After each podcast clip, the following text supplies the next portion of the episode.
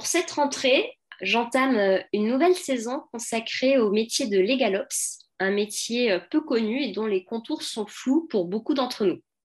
Donc, pour éclairer ma lanterne, je reçois aujourd'hui Émilie. Bonjour Émilie. Bonjour Charlotte. Bonjour à tous. Comment vas-tu? Très bien, merci beaucoup. Et toi? Bah écoute, euh, en grande forme, donc c'est pour ça qu'on va commencer de suite. Euh, je sais que tu as un parcours euh, très très très riche, donc je vais quand même te demander de te présenter, mais de façon plutôt synthétique. Ok, alors on y va. Euh, écoute, je suis une juriste qui s'est reconvertie euh, dans un métier de gestion de projet et qui est devenue entrepreneuse puisque j'ai fondé ma société qui s'appelle Calam de Legalops Company. Euh, j'ai été juriste une dizaine d'années dans des directions juridiques de différents groupes, de l'immobilier à l'informatique. Euh, et ensuite, j'ai décidé de me consacrer à ce qui m'animait depuis le début, à savoir les legal operations, euh, pour mettre mes compétences au service des directions juridiques. Et en parallèle de ça, j'ai toujours été très investie euh, dans le paraprofessionnel. Et donc, été pendant sept ans au conseil d'administration de l'AFGE, qui est l'Association française des juristes d'entreprise. Et donc, j'ai aussi créé en son sein la commission LegalOps pour fédérer la profession autour d'une commission dédiée. Ok, top, très concis. Euh, du coup, je vais quand même me permettre de, rajouter une petite question. Comment tu as découvert le métier de Legal Ops? Alors, le métier de layup, je l'ai découvert euh, à travers ma première expérience entrepreneuriale.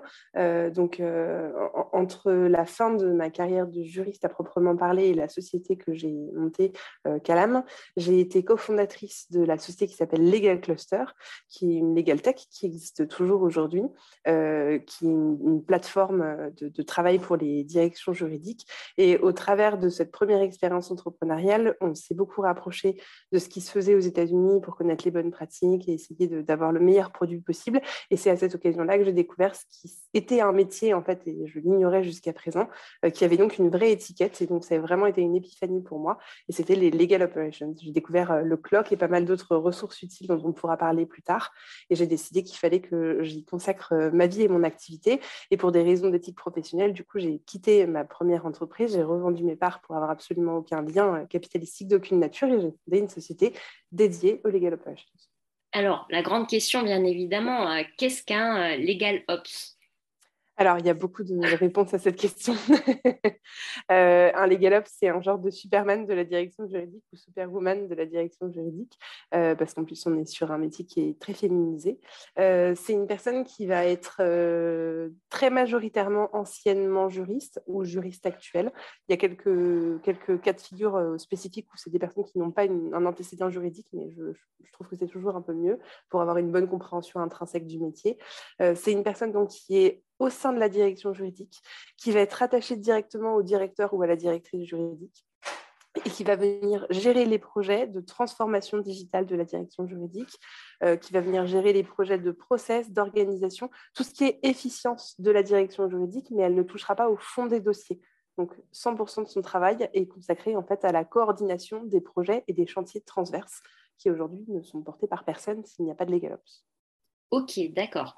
Et est-ce qu'il y a un aspect aussi un petit peu euh, lobbying, communication, ou ça fait partie euh, du métier de Legal Ops ou pas forcément? Absolument, c'est une très grosse partie que d'ailleurs généralement les Legal Ops adorent. Euh, on va venir porter le travail de la direction juridique et le mettre en lumière pour qu'il soit connu eh bien, au sein de toute la direction juridique. Alors, ça a l'air euh, un peu idiot dit comme ça, mais en fonction de la taille de votre direction juridique, euh, moi, j'en ai vu beaucoup des clients qui ont des grosses directions juridiques. Eh bien, c'est très siloté généralement. Et en fait, il n'y a pas une très bonne connaissance de qu'est-ce que font les autres branches de la direction juridique ou les autres membres. Donc, déjà, on va venir faire un, un rôle transverse de communication en interne-interne, c'est-à-dire interne à la direction juridique. Ensuite, il y a un gros travail de communication, ce que j'appelle interne-externe, c'est-à-dire au sein de l'entreprise, mais auprès des autres départements. Et ça, c'est capital parce qu'on n'arrête pas de dire depuis des années qu'on est trop peu considéré, que les gens ne savent pas ce qu'on fait, on est très mauvais communicant en tant que juriste, on fait très bien notre job et on, bosse dur et on sait qu'on bosse dur, mais si les autres départements ne savent pas qu'on bosse dur, ça ne sert à rien, euh, notamment si on voudra obtenir du budget plus tard.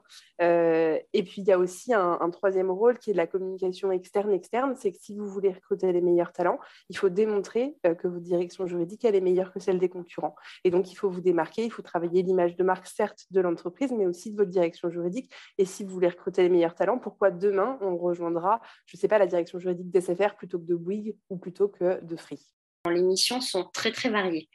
Bah, surtout que là, je n'évoque que la partie communication. Donc oui, c'est très, vaste. Mais après, tu peux rajouter des choses, hein, si tu veux. Tu peux nous, nous, euh, nous raconter un peu plus. Euh, alors, il a effectivement le, le Legal Ops, il a beaucoup de casquettes. Euh, ou beaucoup de missions plutôt sous sa casquette de LegalOps. Euh, il y a eu le, le, donc, le CLOC dont je parlais euh, en amont, ça s'écrit CLOC, c'est une institution aux États-Unis qui a été la première sur le sujet des LegalOps, qui a évoqué, qui a drafté des, livrables extrêmement importants et intéressants.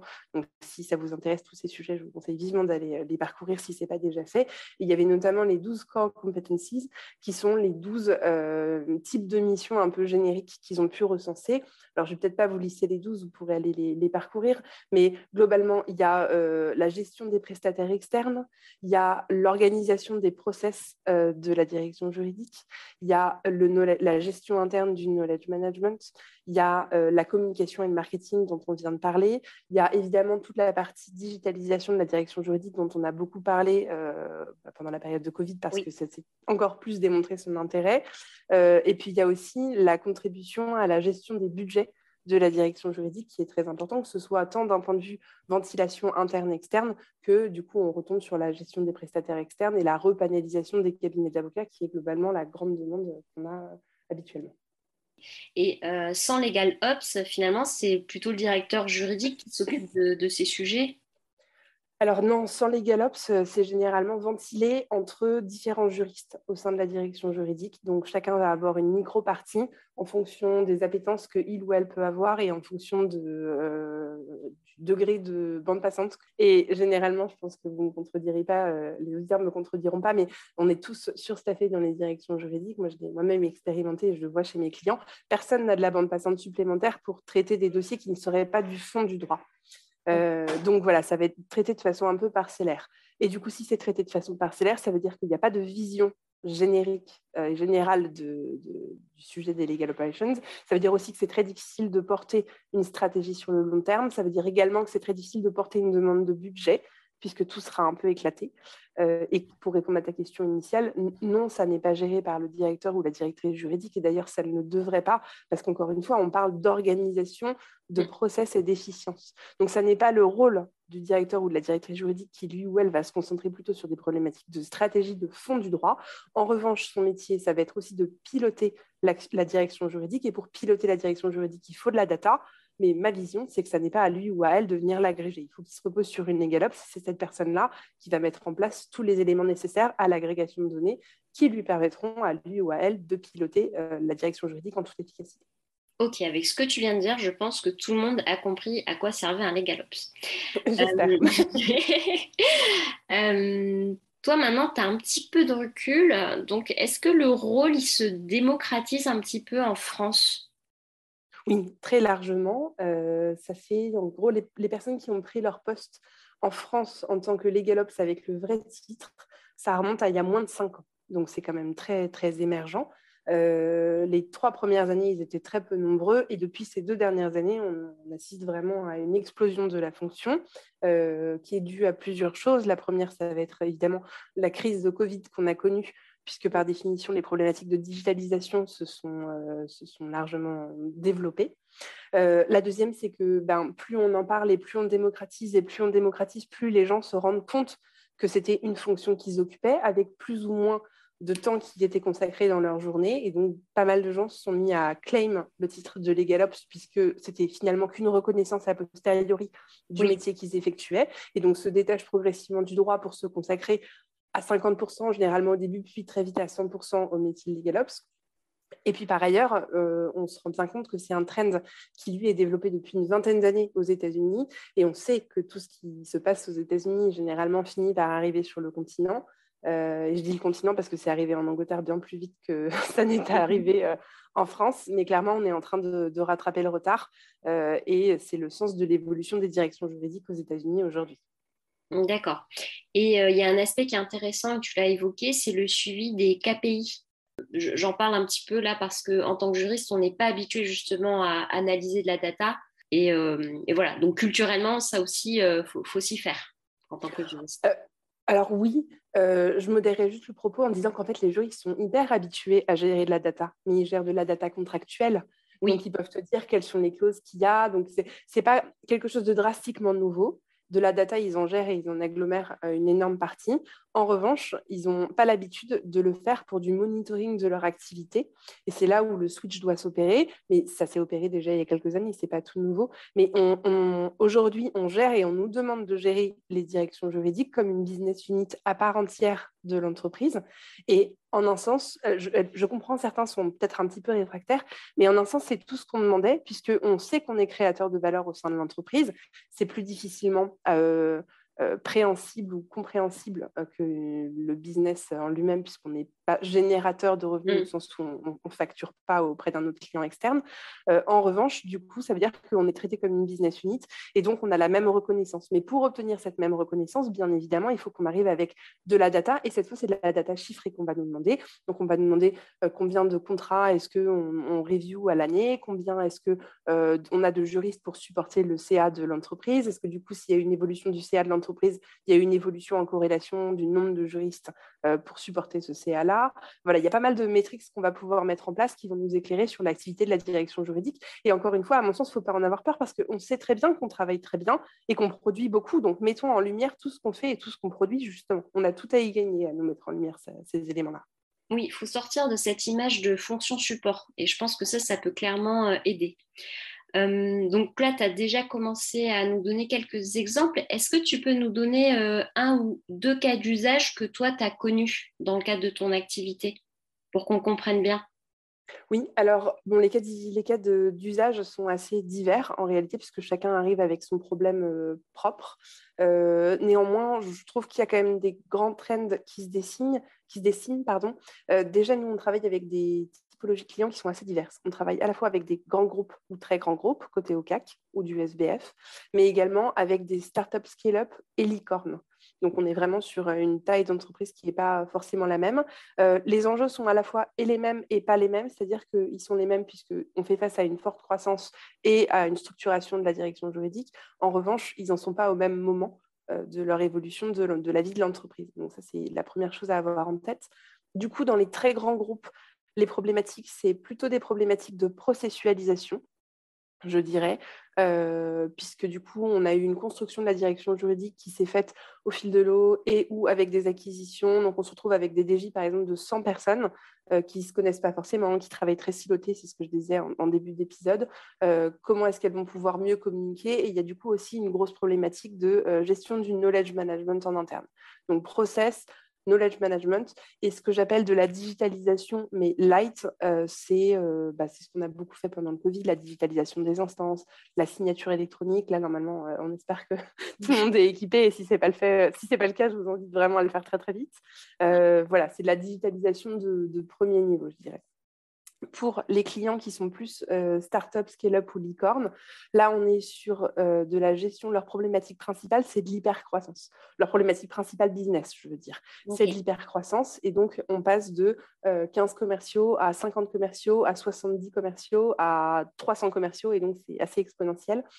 mais la courbe de recrutement de la direction juridique ne va pas suivre la courbe de recrutement du business. Mais donc, ça veut dire que vous avez intérêt à mettre en place des process extrêmement robustes dès le début et dès la création de la direction juridique. Et nous, on a pu intervenir avec des DJ où, en fait, en, fait, en réalité, c'était une personne qui était responsable juridique unique. Et puis, à la fin de l'année, elle avait déjà 10 personnes. Donc, il faut que vous pensiez vos process euh, dès le début, lors de la création du département.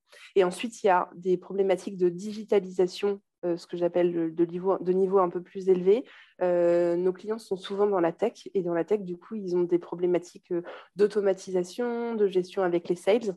Et donc, du coup, par exemple, on va beaucoup travailler sur les problématiques d'automatisation de, des quotes, des devis, pour améliorer le code to cash, euh, de s'assurer qu'il n'y a pas de trou dans la raquette, si je puis dire, et que mm. d'un point de vue juridique, c'est quand même sécurisé, et que la mise à disposition de templates ou de documentation juridique pour les opérationnels euh, est suffisamment robuste mais permet de faire appel à la direction juridique si besoin et de s'assurer que tout ce qui est menu drop-down ne peut pas être modifié à tort et à travers par les opérationnels pour ce qui concerne la partie juridique. D'accord, ok. Bon, c'est bon. moi, je pense que c'est un métier passionnant. En tout cas, tu donnes vraiment envie. le secret, le secret c'est d'être passionné, je pense. Ouais, mais ça s'entend. Euh, alors là, tu m'as prévenu, ça va être compliqué pour toi de répondre parce que ça nécessiterait euh, carrément peut-être un webinaire, mais je te pose quand même la question. Euh, quelles sont les grandes étapes à suivre pour mettre en place une activité de Legal Ops? On va dire plutôt, quels sont tes meilleurs conseils? Pardon, écoute, ça tombe bien que tu poses la question puisque tu dis que ça nécessiterait un webinaire. Il se trouve, et je fais ma publicité au passage, mais que l'AFJE organise le campus AFJE qui aura lieu à la fin du mois de novembre. Ah, et qu'au milieu de plein d'intervenants euh, formidables, j'ai la chance d'intervenir avec Claire Cacan de Laura Merlin exactement sur cette thématique-là, de comment est-ce qu'on va mettre en place une activité de LegalOps euh, et par quoi on commence. Donc si ça vous intéresse, n'hésitez pas à vous inscrire à la FGE pour suivre la formation campus. Tu, me donneras le lien. Absolument. Et donc, du coup, ce sera élaboré de façon un peu plus dense. Euh, ce que je peux dire, du coup, de façon assez rapide pour garder le timing, c'est que euh, pour mettre en place une activité de LegalOps, il va vous falloir identifier une personne LegalOps en interne. Il y a plusieurs choix. Vous pouvez aussi avoir recours euh, au service de, quelqu'un en externe comme nous. Mais si vous voulez le mettre en place en interne, du coup, identifiez la personne chez vous qui va être intéressée par ces sujets. Et d'expérience, et pour avoir beaucoup de personnes qui me contactent, euh, il y en a toujours une dans une direction juridique qui est plus intéressée que les autres par ces problématiques-là. Donc, vous avez forcément dans vos viviers un talent plus particulier sur ce sujet. La deuxième chose, c'est qu'il va falloir lui dégager du temps euh, pour que la personne puisse mener à bien ses missions. Ce dont je me rends compte, c'est que quand on leur dégage trop peu de temps, quand on dit c'est un jour par semaine ou, euh, ou, 50, ou même 50% du temps, c'est en fait assez déceptif. Euh, et pour la personne qui va être en charge de ces projets, qui du coup va avoir du mal à vraiment y consacrer un jour ou deux jours et demi, euh, parce que le business est toujours prioritaire par définition et donc le business va s'étendre et va venir manger sur le temps qui devait être consacré au LegalOps. Et assez déceptif aussi pour la direction juridique, enfin le directeur ou la directrice juridique, parce que euh, la personne n'aura pas le temps de mener autant de projets que ce qu'on aurait voulu. Et donc c'est très prometteur le LegalOps, mais si vous n'y consacrez pas du temps ou des moyens, ben, c'est en réalité assez déceptif. Donc ça c'est le premier écueil. Euh, et la première chose à faire, c'est identifier la personne et lui laisser du temps. Et ensuite, pour la personne en elle-même, il va falloir euh, commencer par une phase d'audit, comme dans n'importe quel projet, et donc euh, voir qui sont les parties prenantes, combien de personnes est-ce qu'il y a, aller interviewer un peu tout le monde, aller sentir le pouls.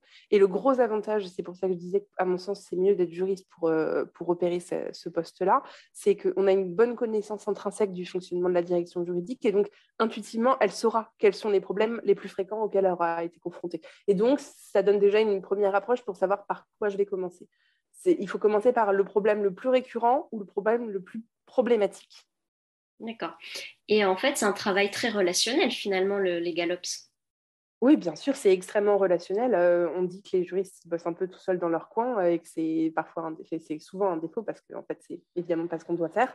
Euh, mais le LegalOps, il est toujours obligé d'être en rapport avec les membres de la direction juridique, à la fois pour sentir le pouls des problématiques qui mmh remonteront, mais également pour co-construire avec eux les solutions qu'il va venir implémenter par la suite. En tout cas, c'est ma vision des choses, c'est que si vous posez tout seul une solution que vous avez élaborée dans votre tête, elle est peut-être bonne, mais elle ne suscitera pas l'adhésion. Si elle ne suscite pas l'adhésion, il n'y a pas d'implémentation possible et donc c'est un échec du projet. Donc elle va être toujours très liée et très main dans la main euh, et elle va avoir du coup un gros rôle de fédération des équipes autour du projet. Ce qui est assez difficile parce qu'en réalité, ça veut dire que vous avez une problématique de fédération et euh, d'entraînement de, l'équipe dans ces projets-là sans avoir de lien hiérarchique. Et donc, c'est du management sans lien hiérarchique. Donc, il faut avoir quelqu'un qui soit vraiment très charismatique, euh, qui porte ses projets. Et du coup, je refais le lien en insistant, parce que c'est vraiment mon cheval de bataille, pour avoir tout ça, outre la personnalité qui va être nécessaire, il faut qu'il ait que, cette personne-là ait l'aval du directeur ou de la directrice juridique et lui soit rattaché comme un adjoint pour qu'il y ait une délégation de l'autorité du directeur ou de la directrice juridique exclusivement sur ces projets d'innovation et euh, de gestion des projets transverses. Ok, très intéressant. Je vais te poser une question euh, qu'on m'a soumise et qui rejoint un petit peu la précédente sur l'audit. Euh, donc, je vais te la lire hein, tout simplement. Comment établir un état des lieux dans une direction juridique que l'on intègre et qui souhaite mettre en place une activité de LegalOps alors déjà, félicitations, euh, c'est une très bonne nouvelle. Euh, ça veut dire que la direction juridique a décidé de créer le poste et d'embaucher quelqu'un pour s'occuper de ce chantier-là. Donc c'est une, excessivement bonne nouvelle parce que ça veut dire qu'en termes de conduite du changement, vous mettez les pieds dans quelque chose qui va vous être favorable et qui va mettre à disposition a priori les moyens nécessaires pour que vous meniez à bien votre mission. Donc j'en fais une blague, mais en réalité, c'est vraiment très important d'avoir ce contexte-là à l'esprit. La deuxième chose, c'est que dans la question, ce que je comprends, c'est que la personne intègre la direction juridique et donc n'en faisait pas partie initialement. C'est ça. Donc, donc, ça veut dire que pour revenir un peu sur ce que je disais euh, dans la question précédente, il va falloir du coup faire ce travail de euh, prise de pouls de la direction juridique et de compréhension des enjeux. Oui, quand on travaille dans plusieurs directions juridiques, on sait que globalement, les problématiques peuvent être assez similaires. Euh, la gestion des contrats, la gestion des échéances, le lien avec les opérationnels, la façon dont on est saisi, voilà, c'est assez récurrent. Mais quel est le problème le plus signifiant, euh, le plus important au sein de la direction juridique que cette personne s'apprête à rejoindre? Eh bien, pour le connaître, puisqu'elle ne l'aura pas expérimenté euh, en visu, eh bien, il va falloir interroger les personnes et les parties prenantes pour le comprendre. Ou mieux encore, si cette personne est juriste, je lui conseillerais de faire deux mois ou un mois de juriste et de rôle de juriste pour comprendre le business, les enjeux, pour voir quelles sont les difficultés qu'elle, elle rencontre en tant que nouvelle arrivante. Et parce que dans les missions que je n'ai pas citées euh, du LegalOps euh, tout à l'heure dont on parlait, il y a aussi un gros travail sur l'onboarding des nouvelles recrues et comment on va onboarder les, nouveaux juristes qui rejoignent la direction juridique et donc mettre en place des supports, par exemple, qui soient le plus pertinents possible pour faciliter l'arrivée de la personne, mais surtout la rendre opérationnelle le plus rapidement possible. Et ça, rien de mieux que d'expérimenter soi-même l'onboarding pour le faire c'est un aspect qui, est en rapport aussi avec l'efficacité d'une direction juridique. Comment tu fais pour accueillir quelqu'un et euh, le rendre euh, autonome très rapidement? Surtout que c'est un chantier business pour que la personne soit efficace le plus rapidement possible. C'est aussi un sujet de bien-être collaborateur. Il y a deux façons d'apprendre à nager. Hein. Soit je te jette dedans et je vois si tu t'en sors, ce qui était la méthode dans les années 80 à peu près, euh, ou 70, et soit on, prend des cours de natation et on t'apprend. Donc oui, il y a une technique qui va prendre plus longtemps que l'autre, mais il y a une technique aussi qui va laisser moins de stigmates, qui va faire que la personne, elle se sent bien. Et dans une problématique très actuelle de rétention des talents, euh, d'embauche des meilleures personnes, eh bien, il faut travailler son sujet d'onboarding, évidemment, parce qu'aujourd'hui, les, les employeurs euh, se battent pour les meilleurs talents et les talents ont le choix. Donc, s'ils ont le choix, il y a plusieurs critères qu'ils vont prendre en compte. L'onboarding va en être un et il pose la question, moi je l'ai expérimenté, euh, et il pose aussi la question des outils qui sont à disposition de la direction juridique. Et ça fait, ça fait trois ans que moi, je répète ça et que je fais le pari que ce sera un élément différenciant dans le recrutement des talents. Si vous leur dites que vous travaillez avec des choses qui sont, qui sont hyper rudimentaires comme Word et Excel, comme on a vécu jusqu'à maintenant, c'est pas hyper attrayant euh, versus une direction juridique un peu innovante qui a des outils autres et qui s'interroge sur ses modalités de, pratique de travail. Ok, oui, ça, ça s'entend complètement et c'est vraiment dans l'air du temps. Pour, euh, pour finir, est-ce que tu aurais des ressources à conseiller pour, euh, ben, pour les DJ ou les juristes qui s'intéressent au sujet? Donc, euh, dis-moi tout. Oui, eh bien écoute, si pour les auditeurs qui sont anglophones, effectivement, allez faire un tour sur le site du clock.org qui regorge d'informations sur ce sujet-là, qui a fait pas mal de livrables.